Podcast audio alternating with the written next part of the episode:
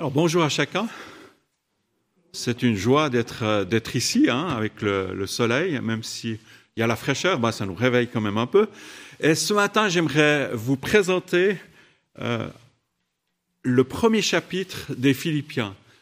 Paul, euh, on l'a vu dans, dans, les actes, il a, il a fait tout un parcours missionnaire, il a, il a atteint des personnes et ces personnes sont devenues croyantes, chrétiennes, et puis il a, il a formé des groupes, des églises, et puis il va pas pouvoir les, visiter toutes finalement, les revisiter toutes. Donc euh, euh, il, prend la plume et il écrit. Et j'aimerais vous lire le premier chapitre aux Philippiens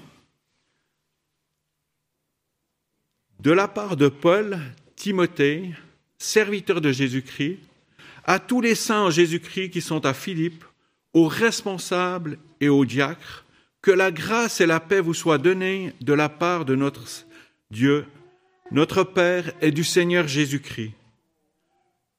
Je dis à mon Dieu ma reconnaissance de tout le souvenir que j'ai de vous. Dans toutes mes prières pour vous tous, je ne cesse d'exprimer ma joie à cause de la part que vous prenez à l'Évangile depuis le premier jour jusqu'à maintenant. Je suis persuadé que celui qui a commencé en vous cette bonne œuvre la poursuivra jusqu'à son terme, jusqu'au jour de Jésus-Christ. Il est juste que je pense cela de vous, de vous tous, parce que je vous porte dans mon cœur. Vous qui participez tous à la même grâce que moi, aussi bien dans ma détention que dans la défense et l'affermissement de l'Évangile. En effet, Dieu m'est témoin que je vous chéris tous avec la tendresse de Jésus-Christ. Et voici ce que je demande dans mes prières, c'est que votre amour augmente de plus en plus en connaissance et en pleine intelligence, pour que vous puissiez discerner ce qui est essentiel. Ainsi vous serez purs et irréprochables pour le jour de Christ, remplis du fruit de justice qui vient par Jésus-Christ à la gloire et à la louange de Dieu.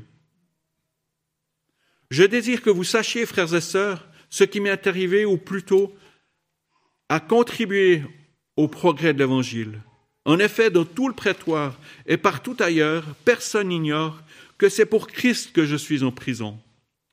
Et la plupart des frères et sœurs, encouragés dans le Seigneur par mes chaînes, ont plus d'assurance pour annoncer sans crainte la parole. Certains, il est vrai, proclament Christ par jalousie, avec un esprit de rivalité, mais d'autres le proclament avec de bonnes intentions. Les uns agissent par amour, sachant que je suis là pour la défense de l'Évangile. Les autres, animés d'un esprit de rivalité, annoncent Christ avec des intentions qui ne sont pas pures, et avec la pensée d'augmenter les souffrances de ma détention. Qu'importe. De toute manière, que ce soit pour de mauvaises raisons, que ce soit sincèrement, Christ est annoncé. Je m'en réjouis et je m'en réjouirai encore, car je sais que cela aboutira à mon salut grâce à vos prières et à l'assistance de l'Esprit de Jésus-Christ. Conformément à ma ferme attente et à mon espérance, je n'aurai honte de rien. Mais maintenant, comme toujours, la grandeur de Christ sera manifestée avec une pleine assurance dans mon corps, soit par ma vie, soit par ma mort. En effet, Christ est ma vie et mourir représente un gain. Cependant, s'il est utile pour ma tâche que je vive ici-bas, je ne saurais dire ce que je dois préférer. Je suis tiraillé des deux côtés. J'ai le désir de m'en aller et d'être avec Christ, ce qui est de beaucoup le meilleur. Mais à cause de vous, il est plus nécessaire que je continue à vivre ici-bas. Persuadé que cela, je sais que je resterai et demeurerai avec vous tous pour votre progrès et votre joie dans la foi. Grâce à mon retour auprès de vous, vous aurez alors dans ma personne une raison d'éprouver encore plus de fierté en Jésus-Christ. Seulement, conduisez-vous d'une manière digne de l'évangile de Christ. Ainsi, que je vienne vous voir ou que je sois absent, j'entendrai dire de vous que vous tenez ferme dans un même esprit, combattant d'un même cœur pour la foi de l'Évangile, sans vous laisser effrayer en rien par les adversaires. Pour eux, c'est une preuve de perdition, mais pour vous de salut, et cela vient de Dieu. En effet, il vous a été fait la grâce non seulement de croire en Jésus-Christ, mais encore de souffrir pour lui en prenant le même combat que celui que vous avez mené et que vous l'apprenez maintenant. Je mène encore. Alors ce que j'aimerais souligner au, début, c'est les salutations de l'apôtre Paul.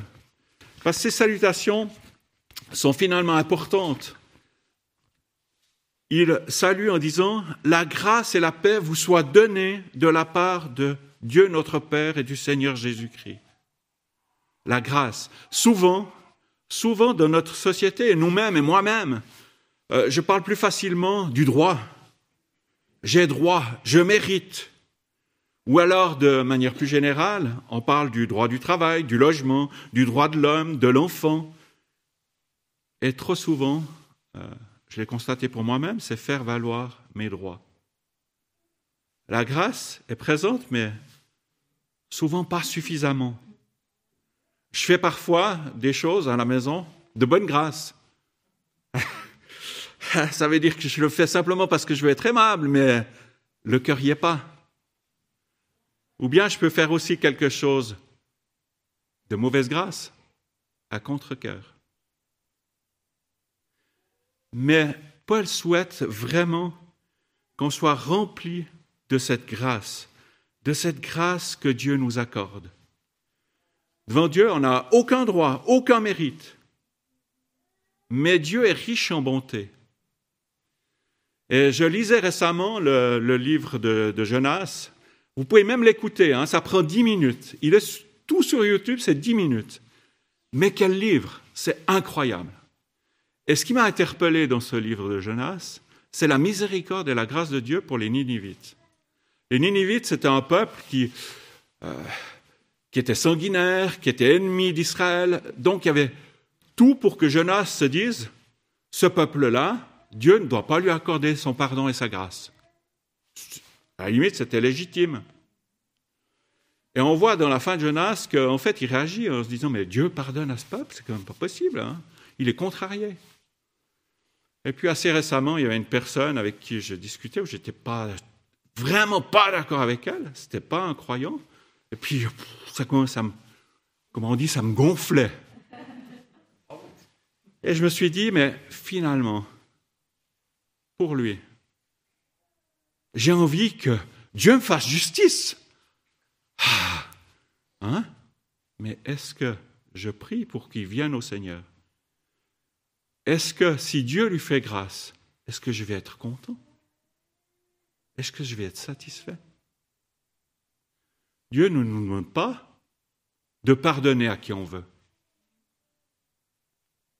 Pardonne-nous nos offenses comme nous pardonnons à ceux qui nous ont offensés. On choisit Je ne crois pas. Hein Et pourtant, de mon côté, j'aurais tendance à choisir. Que Dieu me fasse la grâce de ne pas choisir. Il m'a fait grâce. Il m'a fait grâce en Jésus-Christ. Que je sache aussi faire grâce autour de moi. Et il nous le rappelle, Dieu nous le rappelle dans cette lettre que l'apôtre Paul a écrite aux Éphésiens, mais Dieu est riche en bonté aussi à cause du grand amour. Il nous fait grâce parce qu'il nous aime. À cause du grand amour dont il nous a aimés, alors que nous étions spirituellement morts à cause de nos péchés, il nous fait revivre les uns et les autres avec le Christ. C'est par la grâce que vous êtes sauvés. Éphésiens 2, 4 et 5. Dieu est bon, il nous aime, et c'est à cause de cet amour qu'il nous fait grâce.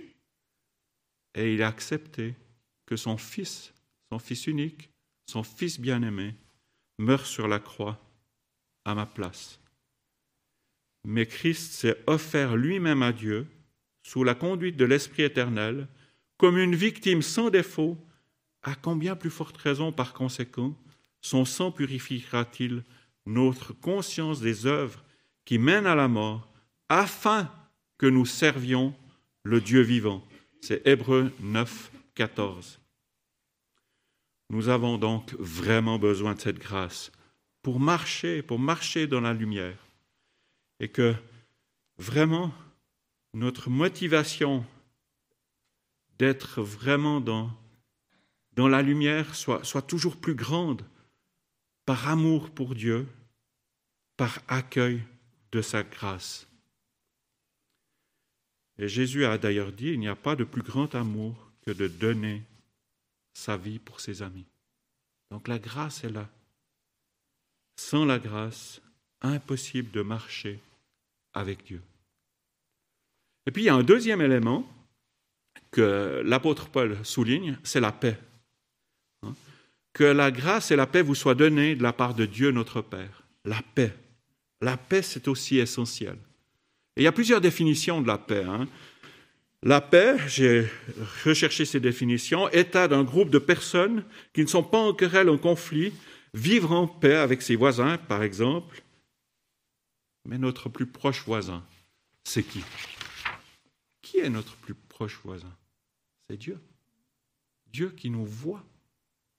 Suis-je en paix avec Dieu? Suis-je dans un état de tranquillité? Et puis, il y a d'autres définitions qui, ont, qui sont données. État de repos chez quelqu'un. Et par exemple, l'exemple qui est donné, achever sa vie dans la paix. Ou état de quelqu'un qui jouit du calme intérieur, de la tranquillité d'âme. Avoir la conscience en paix. La paix, c'est un concept qui désigne un état de calme, de tranquillité, de sérénité, d'absence de conflit, de perturbation, de guerre. Et Dieu veut nous donner cette paix. Il le souligne en Romains 5, étant donc justifiés par la foi, nous avons la paix avec Dieu par notre Seigneur Jésus-Christ. Le mur du péché est tombé, nous sommes réconciliés avec Dieu, nous avons cette ligne directe avec Dieu. En fait, l'apôtre Paul nous souhaite cette paix de Dieu dans trois directions, vivre, quatre même, vivre en paix avec Dieu, vivre en paix avec nos proches, nos voisins, achever nos vies en paix, avoir la conscience en paix. Et il y a deux versets qui soulignent ces quatre aspects. Il y a déjà Jésus qui nous dit, je vous laisse la paix, je vous donne ma paix. Je vous la donne pas comme le monde donne, que votre cœur ne se trouble pas, ne vous laissez pas effrayer. Jésus veut nous donner cette paix, cette paix avec Dieu, cette paix avec nos proches, cette paix dans nos vies et jusqu'au terme de nos vies, notre paix aussi avec notre conscience. Et puis, l'apôtre Paul souligne aussi, dans Philippiens 4, donc c'est le même livre, ne vous inquiétez de rien, mais en toute chose faites connaître vos besoins à Dieu par des prières et des supplications dans une attitude de reconnaissance. Faire appel à Dieu dans une attitude de reconnaissance. Voir déjà tous les cadeaux qu'il nous fait et puis parler de nos besoins. Et la paix de Dieu, qui dépasse tout ce qu'on peut comprendre, gardera vos cœurs et vos pensées en Jésus-Christ. Pour avoir la paix nos cœurs et nos pensées doivent vraiment être ancrés en Jésus-Christ.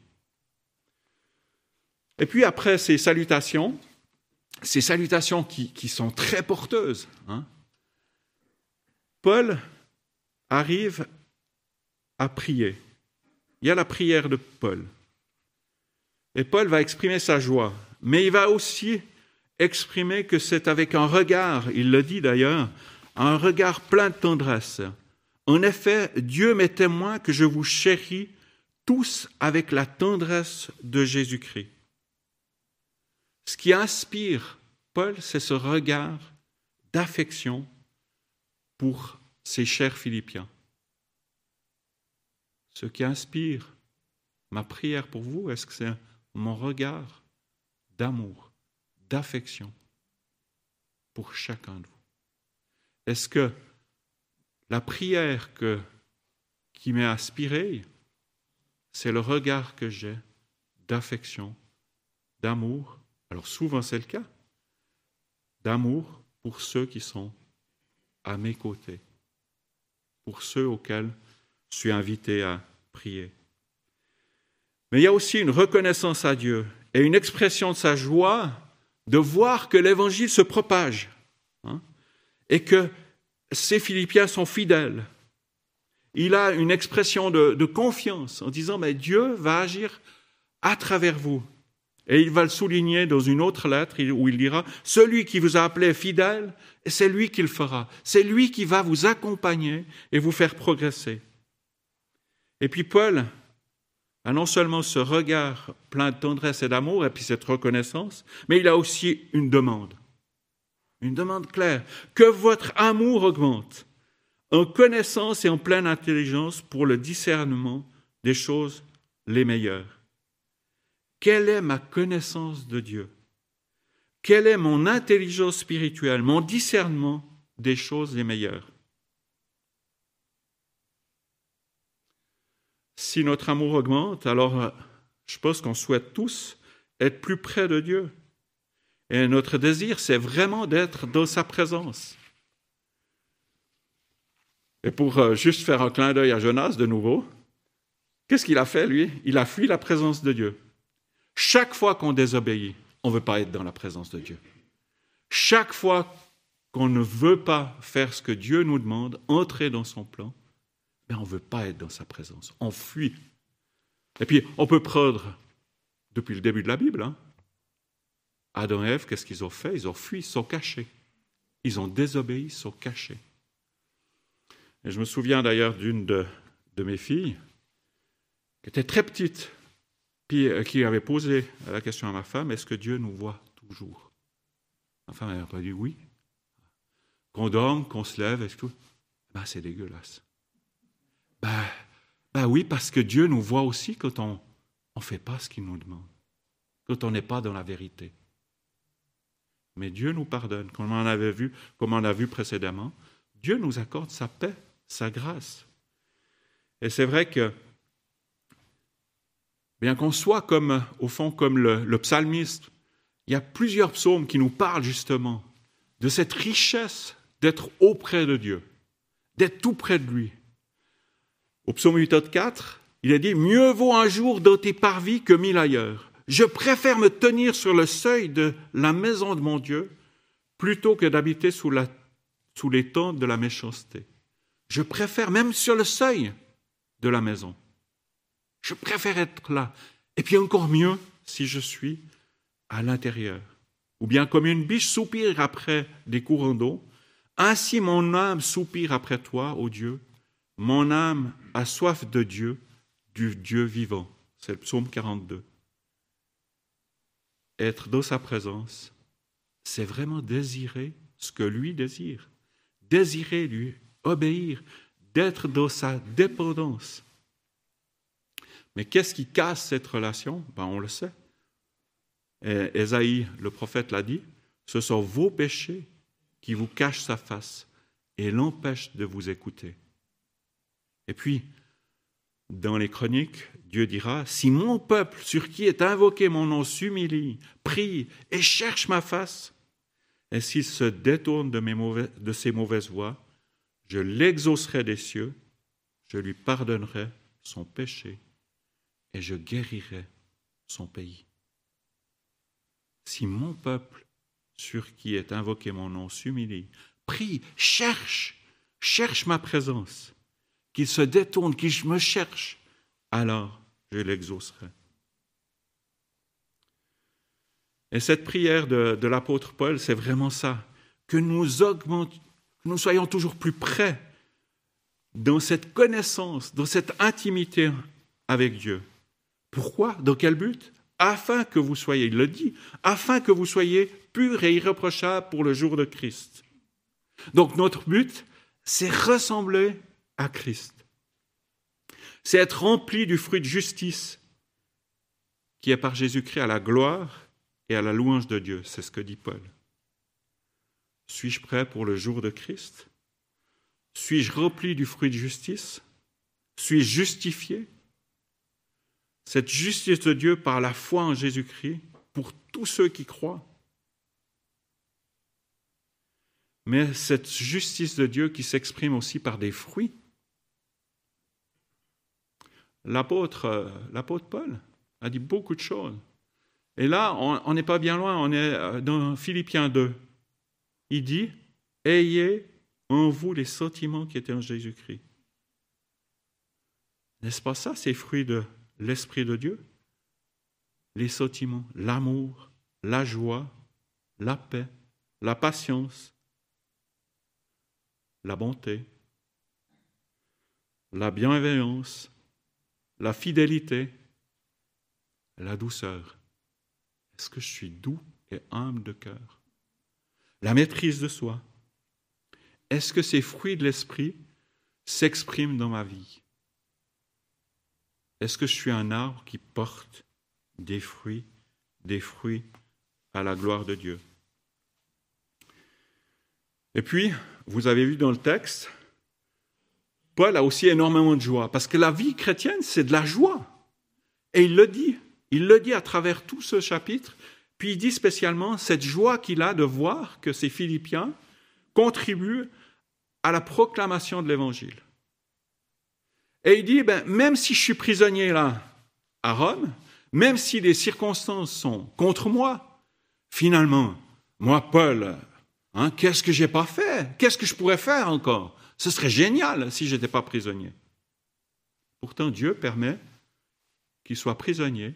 Et le fait des prisonniers de continuer à parler de, Christ, ça encourage d'autres. Dire, mais si lui le fait, moi je peux le faire.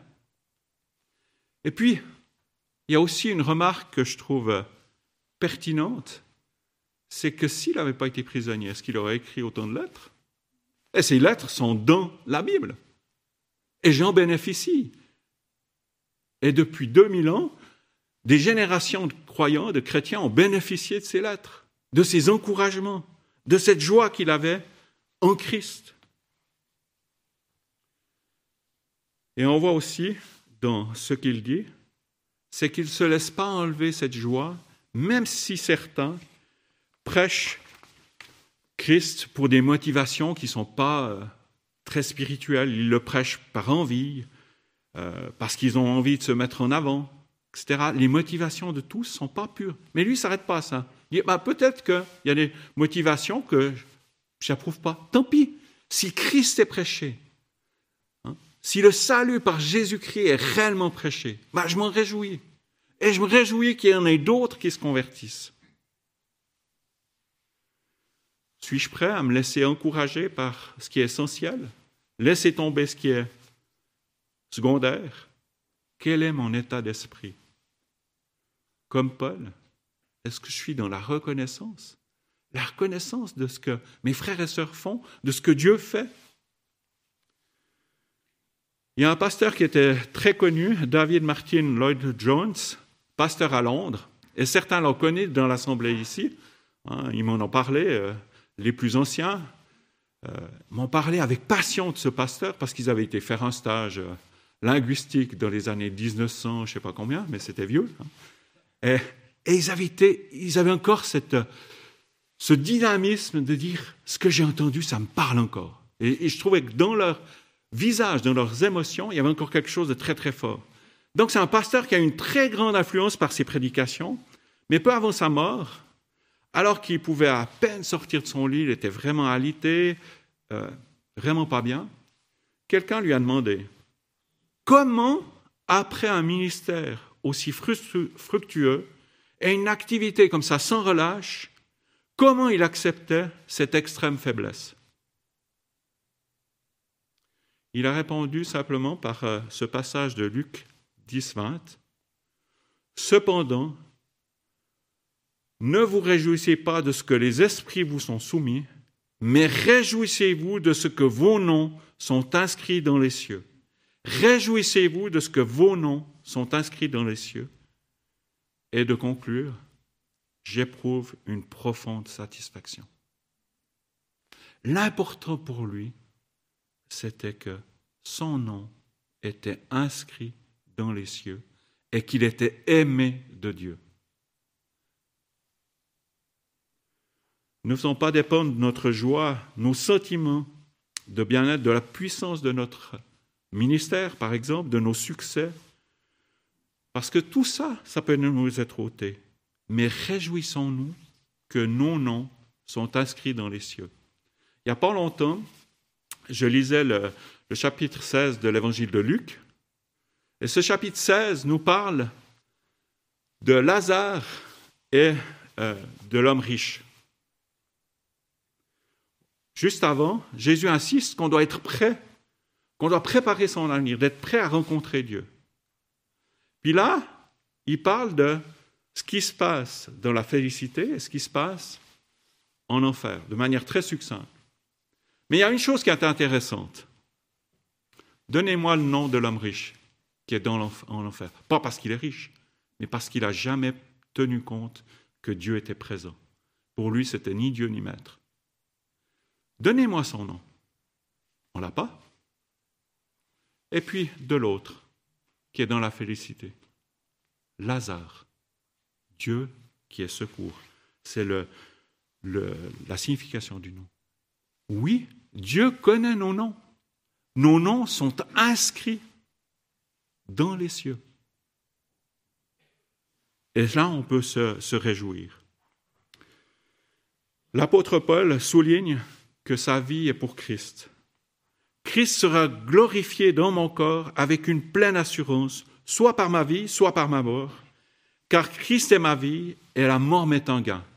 Et ça, ça m'a bousculé, parce que dire Christ est ma vie et la mort m'est en gain, c'est vite dit. Et c'est très, très vite dit. Et là, l'apôtre Paul, il le vit. Il le vit vraiment. Il a une totale consécration à Jésus-Christ. Et il dira, il le dira d'ailleurs euh, dans Galate aussi, ce n'est plus moi qui vis, c'est le Christ qui vit en moi. Ma vie en tant qu'homme, je la vis maintenant dans la foi au Fils de Dieu qui, par amour pour moi, s'est livré à ma place, à la mort. S'il vit actuellement, c'est pour Christ. S'il meurt, ce sera pour être avec Christ, être dans la présence de Jésus-Christ. Et il souligne que c'est ce qu'il y a de mieux. Il va insister sur cet aspect-là parce qu'il croit à la résurrection. Et j'aimerais vous lire ce texte de 2 Corinthiens 5, 1 à 7. Parce que c'est un texte fabuleux et qui nous donne une espérance fabuleuse. Alors après, il faut le vivre, ça c'est sûr. 2 Corinthiens 5, 1 à 7. Nous savons en effet que si cette tente où nous habitons sur la terre est détruite, cette tente qui est notre corps, donc on voit bien qu'une tente c'est fragile, il y a une certaine fragilité.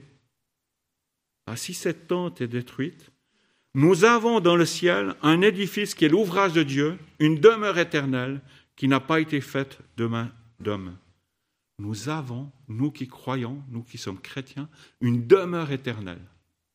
C'est Jésus qui l'a souligné aussi. Que votre cœur ne se trouble point, croyez en Dieu et croyez en moi, je vais vous préparer une place. Donc la place, elle est là. Une demeure éternelle qui n'a pas été faite de main d'homme. Aussi, nous gémissons dans cette tente, désirant revêtir notre domicile céleste, si du moins nous sommes trouvés vêtus et non pas nus. Vêtus par la justice de Christ, vêtus par l'œuvre de Christ à la croix pour moi. Et on voit l'unité de l'ensemble de la Bible. Au départ, l'homme et la femme se rendent compte qu'ils sont nus.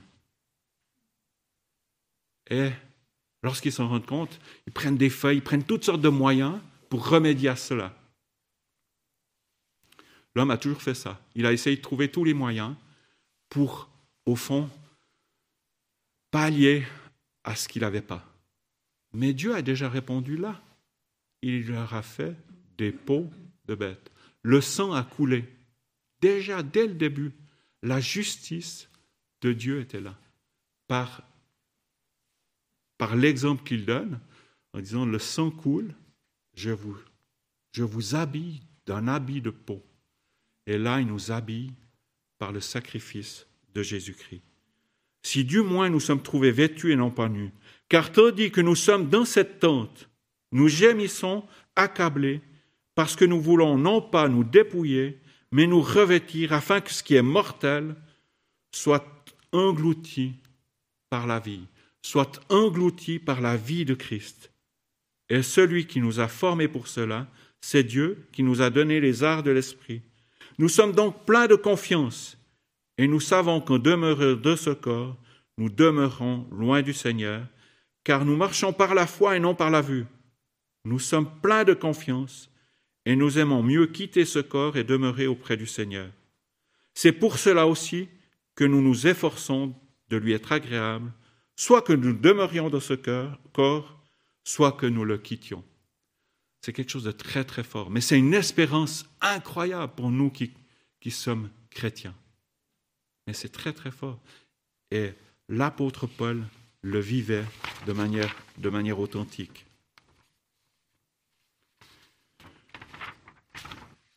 Cependant, on ne choisit pas l'heure auquel le Seigneur nous rappellera auprès de lui. Mais l'apôtre Paul rappelle que lui, il est tiraillé des deux côtés. Il a le désir de quitter cette vie pour être avec Christ, qui est loin de meilleur, et puis il est convaincu encore qu'il a un ministère à remplir. Il est convaincu qu'il peut apporter quelque chose encore aux Philippiens et à nous-mêmes. Et il exhorte en fait ces Philippiens à se comporter en authentique chrétien. Il leur précise que la vie chrétienne, bah, c'est parfois difficile. Il y a des adversaires, il y aura des souffrances, il y aura des luttes. Mais que Christ est là. Nous sommes assurés de la présence de Dieu. Nous pouvons être réconfortés par sa présence.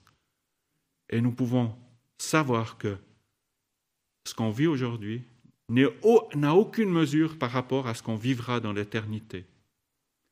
Et il dit, j'estime d'ailleurs qu'il n'y a aucune commune mesure entre les souffrances de la vie présente et la gloire qui va se révéler en nous lorsque nous serons dans sa présence.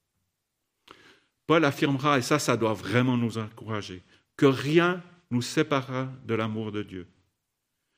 Qui nous séparera de l'amour de Christ? Est-ce la tribulation, les difficultés ou l'angoisse, ou la persécution, ou la faim, ou la nudité, ou le péril, ou l'épée?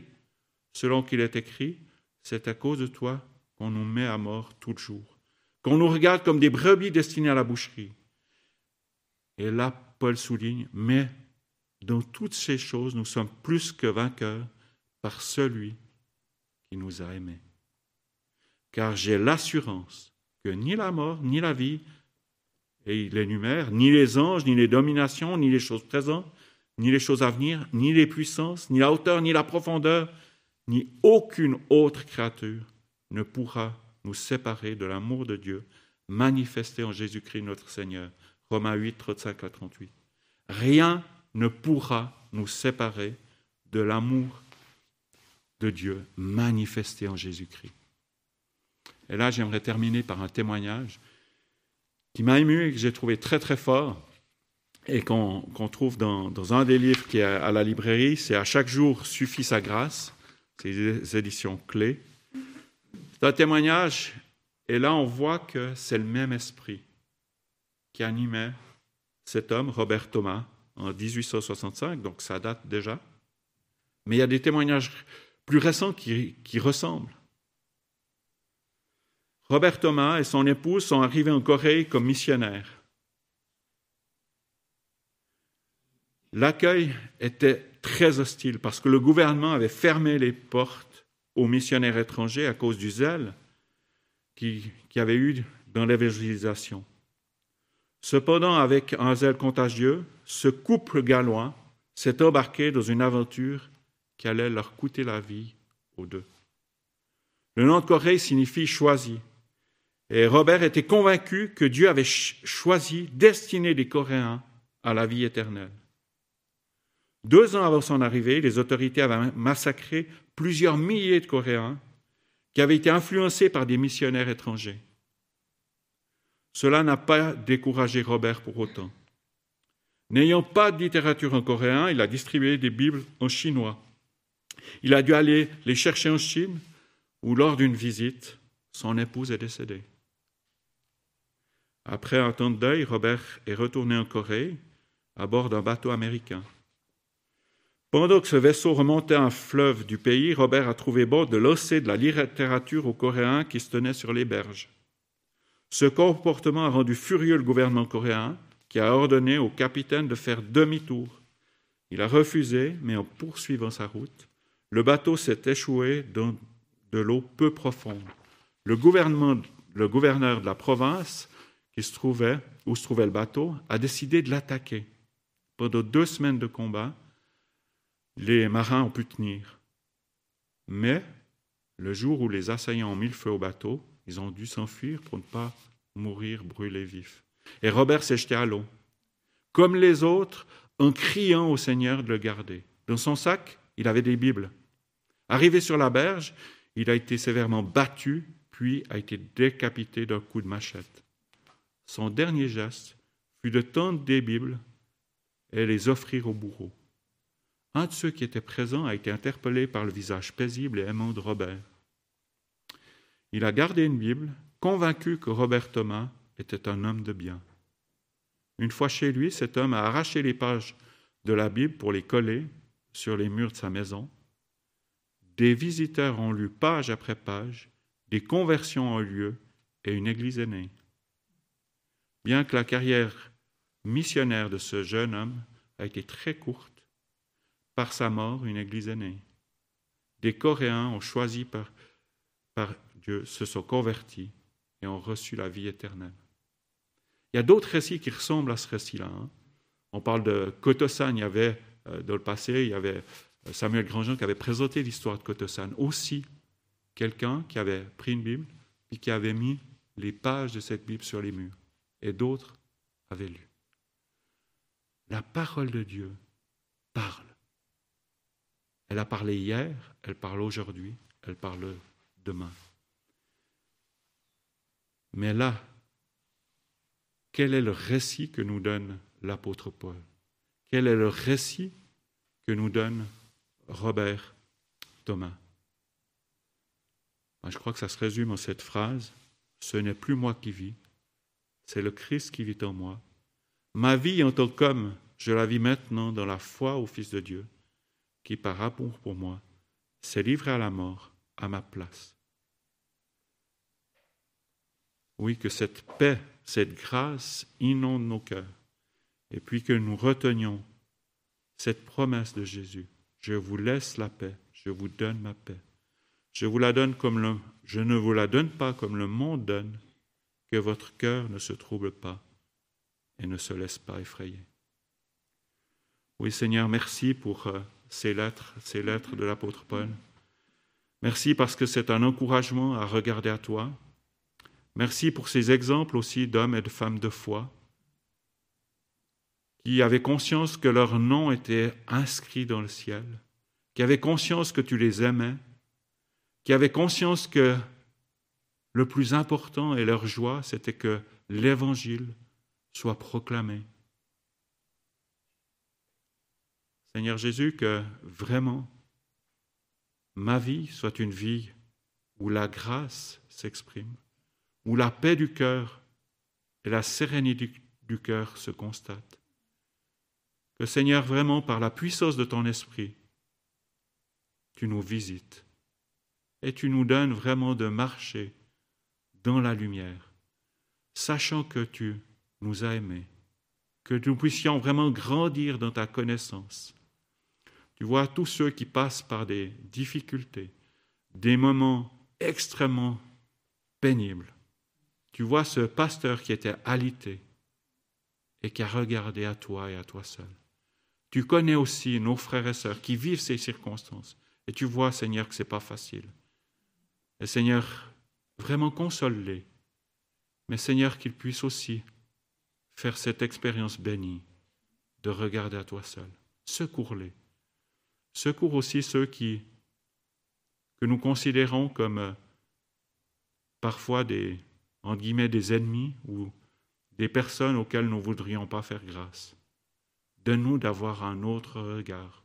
Transforme-nous, Seigneur. et que ta grâce soit avec nous. Dans le nom de Jésus.